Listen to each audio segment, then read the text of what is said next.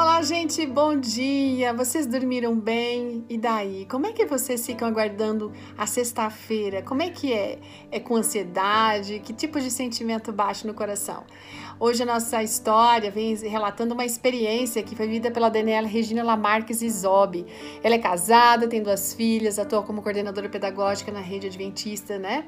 E ela tá lembrando aqui como eram as sextas-feiras na casa dela. Sempre muita ansiedade por aquele momento especial onde tinha Hum, cheirinho bom de pão, de bolo, sabe? Ela conta que foi numa sexta-feira de 1983. Os seus pais, além de trabalharem com suas profissões, eles também faziam pão integral para completar a renda, porque afinal de contas, gente, eram seis pessoas, né? Dois adultos e quatro crianças. Naquela época, o pai dela estava cursando é, o terceiro ano de teologia, então é de uma vida muito corrida, né? É, era bem, bem puxado mesmo. Em razão disso, a sexta-feira sempre era assim muito esperada. Por quê? Porque eles podiam passar juntos. Era o dia do culto familiar mais esperado, era aquela coisa especial, aquele cheiro de comida boa na casa, sabe aquele cheirinho de pão e de bolo? Hum, que delícia! E sempre tinha um bolinho, então alguma torta ou algum quitute, não era muita coisa, mas sempre tinha uma coisa especial. Mas acontece que naquela sexta-feira que ela está mencionando, isso não aconteceu. Uh -uh. Os pais dela não tinham recebido o pagamento das vendas dos pães. E eles nem imaginavam que tinha acontecido isso, que naquela sexta-feira à noite o pai e a mãe não iam ter nenhum tipo de bolinho para oferecer para eles. Olha, quando o culto terminou e as crianças foram correndo para a cozinha, chegaram perguntando: e aí, qual é a surpresa de hoje? Será que é bolo? A mãe, com todo carinho, explicou que eles não tinham bolo, mas eles tinham pão melado, cevada com açúcar. Aí a Daniela e os irmãos ficaram, ah, mãe, só isso? Ficaram desapontados, né?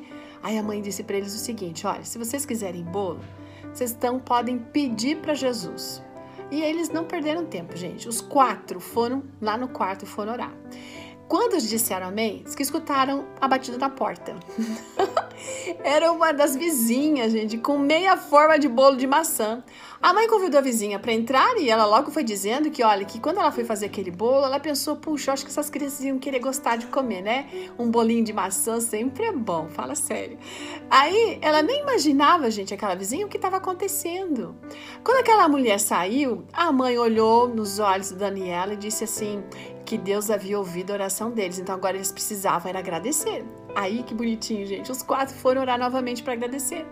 Mas a benção não parou por aí. Pensa você, após a oração de agradecimento, outra vizinha trouxe uma forma inteira de bolo.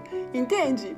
Olha, ela não, imaginava, né, a história que aquela família estava passando. E ela acabou contando o seguinte: que ela fez a mesma receita que sempre fazia toda sexta-feira para ela e para o marido, mas não sabe o que aconteceu. Mas o bolo rendeu muito, rendeu o dobro.